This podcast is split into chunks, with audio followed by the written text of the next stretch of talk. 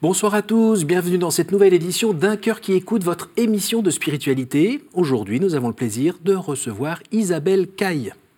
Bonjour Isabelle. Bonjour monsieur. Alors votre nom euh, s'écrit plutôt euh, hein, c'est ça? Oui, mais ça se Caille. Voilà, et c'est un nom qu'on a vu, euh, qu'on voit sur un livre avec un titre euh, assez percutant, paru aux éditions Salvator.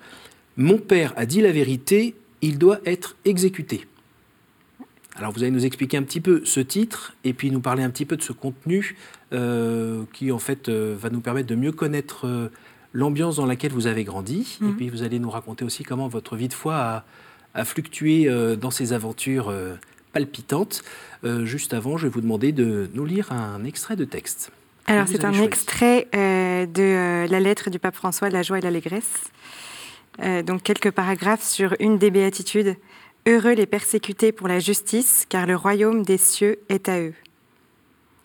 Jésus lui-même souligne que ce chemin va à contre-courant, au point de nous transformer en sujets qui interpellent la société par leur vie, en personnes qui dérangent. Jésus rappelle combien de personnes sont persécutées et ont été persécutées simplement pour avoir lutté pour la justice, pour avoir vécu leurs engagements envers Dieu et envers les autres si nous ne voulons pas sombrer dans une obscure médiocrité, ne recherchons pas une vie confortable, car qui veut sauver la vie la perdra. Qui veut sauver sa vie la perdra. Pour vivre l'Évangile, on ne peut pas s'attendre à ce que tout autour de nous soit favorable, parce que souvent les ambitions du pouvoir et les intérêts mondains jouent contre nous. Saint Jean-Paul II disait qu'une société aliénée est aliénée quand, dans les formes de son organisation sociale, de la production et de la consommation, elle rend plus, difficile la réalisation du don de soi et la constitution de la solidarité entre hommes. Dans une telle société aliénée, prise dans un enchevêtrement politique, médiatique, économique, culturel et même religieux qui empêche un authentique développement humain et social, il devient difficile de vivre les béatitudes, et cela est même mal vu, suspecté, ridiculisé. Alors, euh, pourquoi ce choix de texte? Euh, Parce que je pense que c'est, c'est une béatitude que sans doute euh, mon père, dont je parle dans le livre, a, a vécu et vit encore aujourd'hui. Donc c'est vrai que ça me touche profondément. Et, et notamment que le pape parle vraiment aussi de, de ridicule. Voilà, parce que je pense vraiment qu'aujourd'hui, le la persécution par la justice ne passe pas forcément par une persécution qui est de l'ordre du martyr où vraiment il y a une mort à la fin, mais en tout cas c'est une mort à soi-même parce que euh, on peut être euh, on peut être pris pour un fou et et voilà c'est ce qu'a ce qu'a pu vivre un peu papa ces dernières années. Alors on va aider un peu les téléspectateurs en, en remettant un petit peu le contexte. alors vous êtes fille unique, c'est ça? Je suis la deuxième de huit enfants. Très bien. Euh, votre père euh, a fait une formation pour être expert comptable. Voilà. Voilà, vous viviez en région parisienne. Exactement. Et puis tout se passait plutôt bien, jusqu'au jour où Jusqu'au jour où papa euh, s'est rendu compte en fait que le cabinet dans lequel il, il, travaillait cautionnait des malversations politiques. Voilà, il a été confronté à ça en voyant des documents et puis euh, ne voulant pas lui-même les cautionner, il a décidé de euh, poser sa démission en expliquant pourquoi à son employeur. Et, euh, cette décision voilà, a eu des conséquences importantes pour sa carrière professionnelle. il avait vu sans doute des documents qui, étaient trop importants pour que pour qu'on le laisse partir comme il pensait en fait le faire, c'est-à-dire monter son cabinet et puis redémarrer par ailleurs pour qu'on le laisse partir comme ça sans, sans le décrédibiliser, puisque sa parole aurait pu porter euh, euh, éventuellement sur la, sur la scène médiatique euh, certaines personnes. Quand, on lit, quand on lit votre livre, mm. qui est le fruit en fait de notre prise il y a longtemps, au moment de la crise, au moment, pendant ces années très difficiles dont on va reparler dans deux mm. secondes, voilà, on se retrouve là avec un livre qui nous plonge dans, dans un drame euh, drame personnel, drame familial, euh, avec euh, votre père qui ressemble un petit peu à Job. ça y fait penser par moments, ou aussi à, Franz Jägerstätter, qui a été béatifié par le, pape Benoît XVI D'ailleurs, on le voit dans un film de Terence Malick là, qui s'appelle euh, Une vie cachée, euh, où il est objecteur de conscience et où ça entraîne toute sa famille. Son choix de dire non, non, non, moi je ne vais pas travailler pour Hitler, eh bien, les conséquences sont pour toute sa famille. J'avoue qu'en lisant votre livre, j'ai pensé un petit peu à, tout ça, parce que pour être clair, les menaces, il va y en avoir orales, puis il va y en avoir des physiques. Mmh. assez rapidement dans le livre, vous racontez même que votre père a failli perdre la vie dans un accident. Oui, un accident de voiture. Tout d'un coup, il y a un camion ben, qui ne se trouve pas à l'endroit où il doit être. Exactement, et donc il a fait cinq tonneaux en voiture. Et après, le camion s'est arrêté beaucoup plus loin, beaucoup mm. plus tard, parce qu'il n'était pas complètement sûr de son coup. Mm. Euh, ça, ça... Et puis surtout, il y a eu vol de documents euh, assez compromettants à qui ce moment-là. Qui se trouvaient dans la voiture. Mm. Voilà, donc euh, on, est quasiment dans, dans un film d'action, sauf que ce n'est pas un film, c'est des vraies personnes, c'est votre père, il y a toute une famille derrière et vous racontez page après page comment tranquillement le nœud se resserre pour euh, que votre père passe pour un fou, soit décrédibilisé. Euh, tout ça au nom de euh, ben, ce qu'il croit être la vérité. et puis sa foi est derrière quand même pour le soutenir un petit peu, je crois. Clairement, oui. Et, et c'est vrai qu'en tout cas pour nous les enfants, nous étions assez jeunes quand papa a posé sa démission, puisque l'aîné avait 9 ans, voilà, j'en avais 7. Euh, et je pense qu'on ne s'est pas tout de suite rendu compte voilà, de la situation. Et euh, il a fallu qu'il euh, il a souhaité mettre au courant assez vite les aînés de cette situation, parce que d'abord la vie familiale a changé quand même du jour au lendemain, ne serait-ce parce que les finances ne permettaient plus de mhm. vivre comme avant. Et puis sans doute aussi parce qu'il y avait cette peur chez papa, justement de, eh bien, d'y laisser sa vie et qu'il ne souhaitait pas que euh, nous soyons informés un jour, par exemple, qu'il euh, aurait pu se suicider. Mhm. Voilà. Alors qu'il aurait éventuellement été suicidé. Exactement. Ouais. Donc ça, je pense que si papa nous en a parlé comme ça au grand, c'était euh, vraiment parce qu'il pensait qu'un jour, il, il, ne serait plus là et qu'il fallait qu'on puisse comprendre. Alors, comment on arrive à grandir dans, dans cette ambiance un peu de, de menace, de peur euh, de risque éventuellement de se retrouver à la rue, euh, avec une maman ben, qui élève toute sa ribambelle d'enfants. Euh, comment vous êtes construite là-dedans? Alors, bah, c'est assez difficile parce que finalement, c'est une forme d'angoisse qui nous prend et puis qui ne nous lâche pas vraiment. Mhm. Moi, je me souviens être partie certains matins à l'école en ayant peur de ne pas revoir papa le soir. Mhm. et puis, c'est une certaine forme de responsabilité pour les aînés aussi, de se dire qu'on a des petits frères et sœurs qui suivent. Et, et qu'il faut, voilà, que, que, pour eux, en tout cas, on doit tenir le coup. Voilà. Euh, et en même temps, je pense que ça nous a fait beaucoup grandir. Peut-être trop vite. Oui, c'est ça. vous a volé votre enfance ou pas Voilà, c'est souvent ce que j'ai. C'est souvent ce que j'ai voulu créer en fait. J'avais mm. l'impression d'en savoir beaucoup plus que les enfants de mon âge et de ne pas être comprise par mm. les enfants de mon âge, mm. y compris par certains adultes. Voilà. Et ça, c'était quelque chose d'assez douloureux en fait, cette incompréhension. Et aujourd'hui, euh, vous barricadez chez vous quand vous êtes chez vous, fermez tout à clé, euh, les volets fermés et autres Parce que dans le livre, vous racontez comment euh, des types mm. s'introduisent gentiment dans la maison, même quand vous êtes là, pour venir aller fouiller dans les affaires de votre père qui a son cabinet à l'autre bout de la maison. Voilà, mais c'est vrai que c'est pour ça que c'est même plus la peine de fermer à clé en fait. on a vu des personnes rentrer dans le cabinet de papa, en effet, quand nous étions dans l'appartement, le cabinet étant relié à l'appartement. Donc mm. c'est quelque chose qui est assez surprenant euh, et, qui peut donner lieu à une certaine angoisse pour les enfants. Et en même temps, je pense qu'on a vu à chaque fois que euh, eh bien, euh, le Seigneur faisait très bien les choses, puisque en l'occurrence, ce qui était le plus important pour nous, c'est-à-dire d'avoir notre papa en vie, bah, voilà, il se trouve que mon père est encore en vie aujourd'hui et, et c'était un peu l'essentiel. En tout cas, c'est ce dont nous avions besoin, je pense, pour, pour grandir.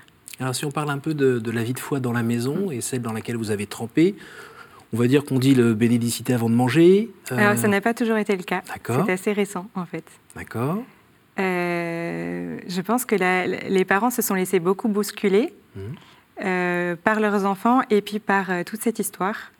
les parents croyaient en Dieu, nous proposaient les prières en famille le soir, etc.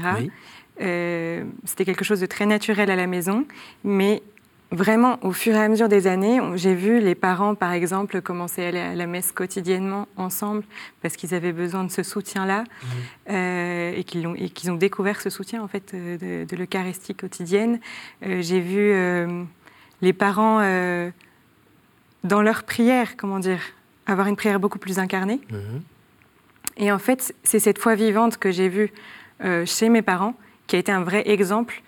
Et là, j'ai compris que que c'était pas du vent, quoi.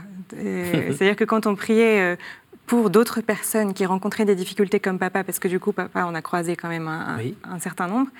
Euh, nous, les enfants, voilà, je, moi, j'étais convaincue que c'était important de prier pour ces personnes. Voilà. Il y a une relation qui s'est instaurée comme ça, en fait, avec le Christ, qui finalement était, en tout cas pour moi, le seul allié sur lequel je pouvais compter.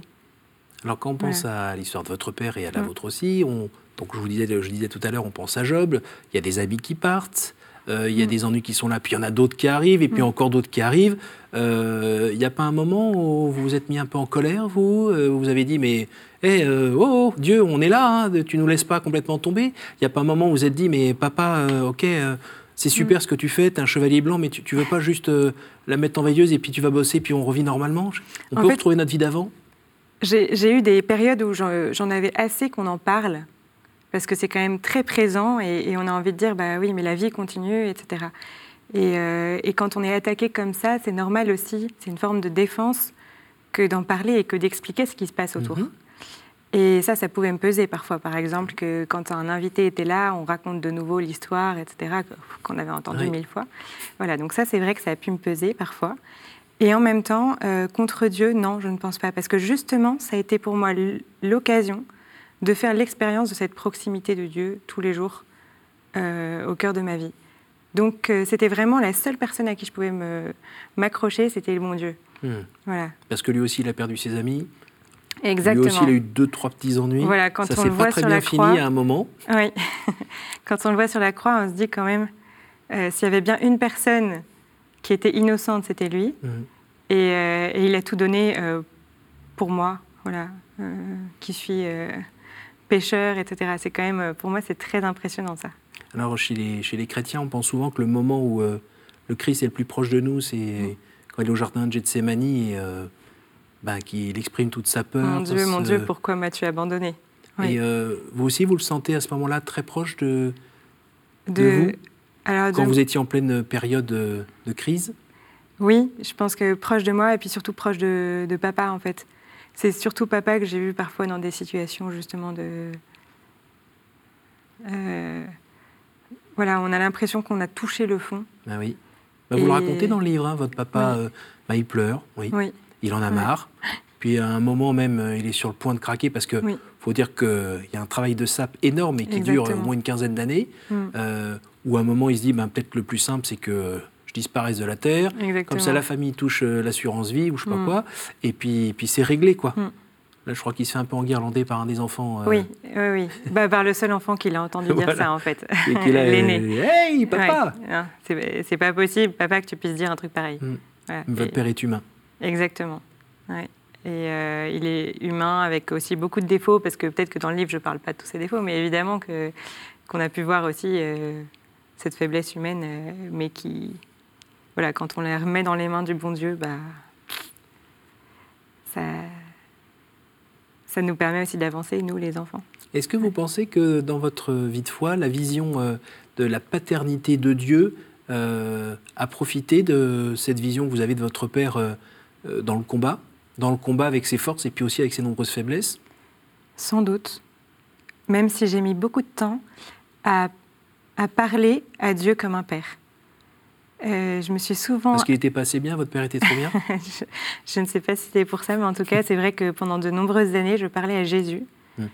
donc à son fils. Hmm. J'invoquais l'Esprit Saint. Hmm. Et Dieu le Père, c'était plus compliqué pour moi.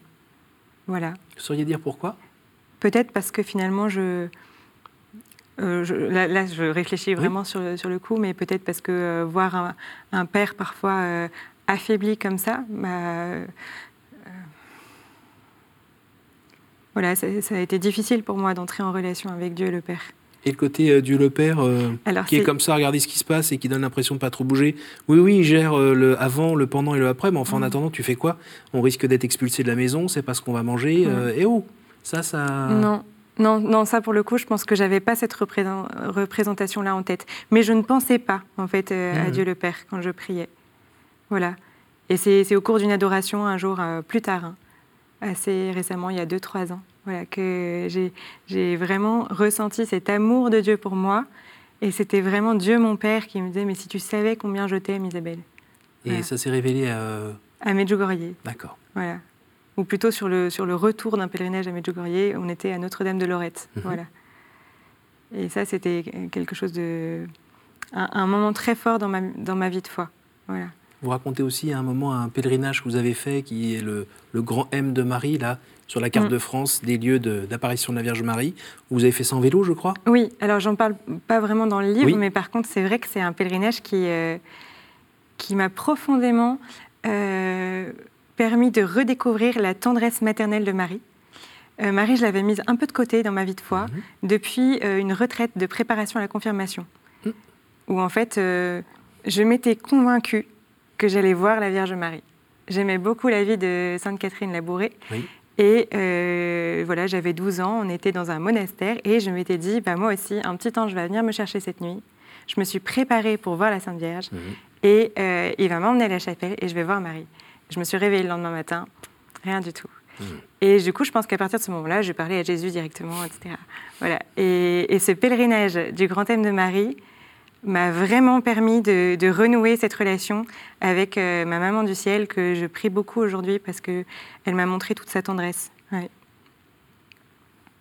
Alors euh, aujourd'hui, vous êtes euh, professeur d'histoire géo. Donc, du haut de vos 27 ans, vous drivez ces gamins de 6e, de 3e ou... Oh, c'est pas très compliqué, je suis dans un établissement facile. D'accord. ce que vous avez vécu à la maison qui s'est un peu calmé parce que la situation de votre père s'est un petit peu arrangée, quand même? Alors, en tout cas, pour ma part, ça s'est calmé aussi parce que j'ai quitté le foyer familial. Je, n'habite plus chez mes parents, donc euh, c'est vrai que euh, les enfants, au fur et à mesure qu'on quitte euh, mhm. ce foyer, évidemment, on prend notre envol. Mhm. Je pense que c'est le plus grand hommage qu'on peut rendre à nos parents, d'ailleurs, c'est de les quitter. Mhm. Et, on construit aussi notre vie en essayant justement de... de, bah, vivre votre vie déjà Exactement et que ça n'est pas une incidence. Euh, voilà, ça nous a fait grandir profondément, je mmh. pense. Et, euh, et aujourd'hui, c'est aussi à nous de, vivre notre vie euh, sans renier cet héritage qui est le nôtre. et puis en profitant aussi de cet héritage, c'est-à-dire un héritage vraiment spirituel aussi. Et puis je pense qu'on a vu quand même une sacrée, combien le Seigneur vraiment n'abandonnait pas ceux qui le suivaient. Et la providence, pour vous, ça veut dire quelque chose? Ah oui, vraiment. Alors vous êtes, allé, vous êtes allé étudier euh, à Philanthropos, oui. donc vous avez peut-être pu apprendre à dire davantage des mots pour, euh, pour préciser euh, votre pensée, votre ressenti. Oui, c'est vraiment là-bas que beaucoup de mes intuitions, en fait, je, je, je retrouvais enfin un...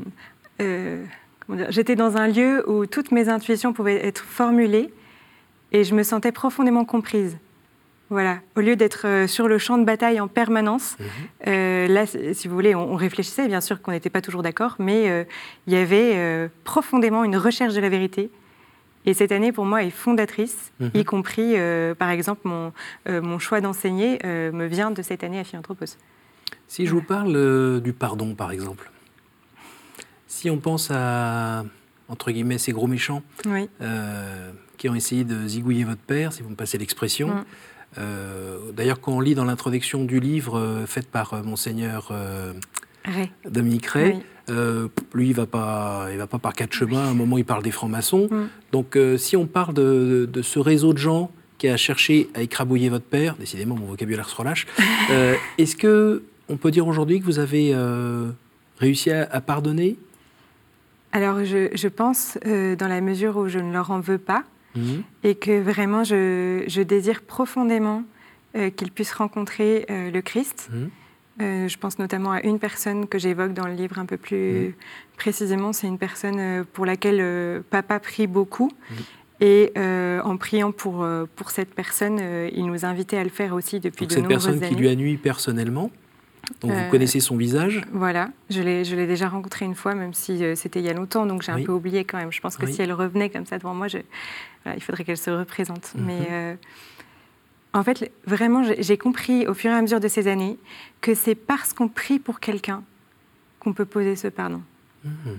Parce que c'est. Euh, je pense que c'était impossible au début pour moi. Et d'ailleurs, j'entendais papa qui priait pour cette personne et moi, je ne m'associais pas à cette prière pendant la prière familiale. Voilà. Et un jour, il m'a dit qu'il offrait sa communion, ses communions pour cette personne, mhm. pour sa famille. Et là, ça m'a profondément touchée. Je me suis dit, ah oui, quand même. Euh, donc j'ai commencé à prier pour cette personne, peut-être pas forcément avec le cœur dès le début. Et puis petit à petit, euh, ce, désir que le Seigneur creuse en nous. En fait, euh, finalement, cette personne, je vais la retrouver, je l'espère, dans l'éternité. Et, et, on ferait mieux de se réconcilier avant, bien sûr. Et j'espère profondément que j'aurai une grande joie de retrouver cette personne qui est infiniment aimée de Dieu, en fait. Voilà. Donc mon regard sur cette personne a changé, je pense, grâce à l'amour de Dieu pour moi. Et, Maintenant, ça, n'empêche pas que le pardon dans la vie soit quelque chose de difficile. Je me rends compte parfois que j'ai du mal à pardonner mhm. pour des personnes qui ont commis des plus petites choses. Mhm. Donc euh, voilà, ça reste, euh, je pense euh, vraiment le secret, c'est la prière pour, pour ces personnes qui, qui, nous ont fait du mal. Alors il y a des gens qui, qui souffrent dans leur lit quotidiennement, d'ailleurs mm. certaines nous regardent en ce moment. il y en a d'autres qui souffrent dans leur tête. Vous, vous avez ben, souffert fortement, je pense, dans votre cœur, mm. durant de longues années de, votre enfance.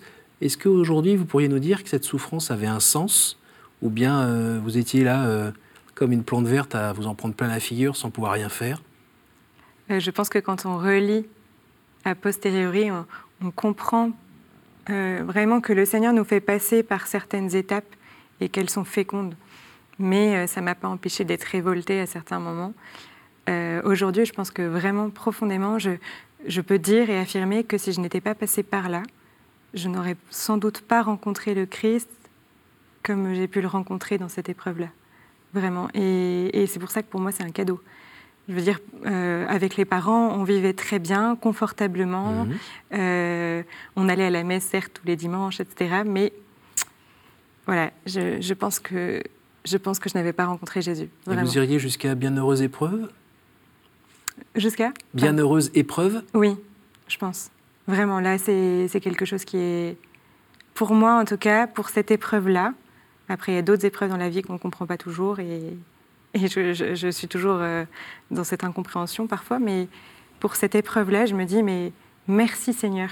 Parce que euh, sans cette épreuve, en tout cas, moi personnellement, je ne sais pas si je peux parler au nom de tous mes frères et sœurs, mais moi personnellement, je n'aurais pas compris que ce qui était important, c'était de te faire confiance profondément. Voilà. Alors nous arrivons euh, déjà à la fin de cette émission. Je vais vous demander de, tirer successivement et de nous lire évidemment trois cartes avec dedans des questions terribles.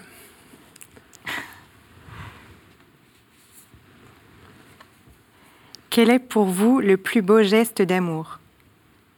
Alors, euh, c'est très simple. Pour moi, c'est euh, un geste que, reproduit ma maman euh, et qu'elle a reproduit de nombreuses années, c'est de servir le plat qu'elle a cuisiné.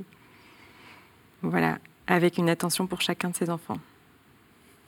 Et quitte à, dans les moments de vache maigre, euh, se servir. Se priver aussi. Très peu. Voilà.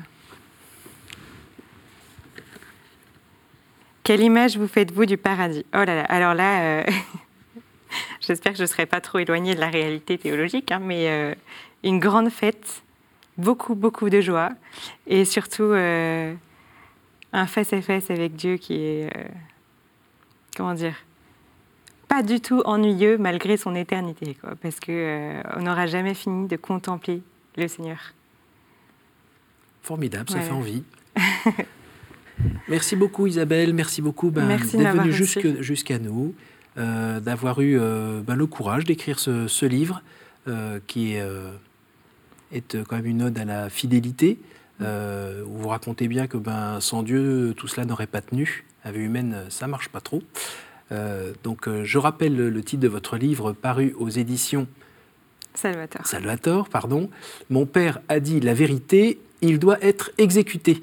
Voilà, merci à vous tous pour votre fidélité. N'hésitez pas à revoir cette émission grâce à notre site www.ktotv.com. N'hésitez pas à la partager autour de vous.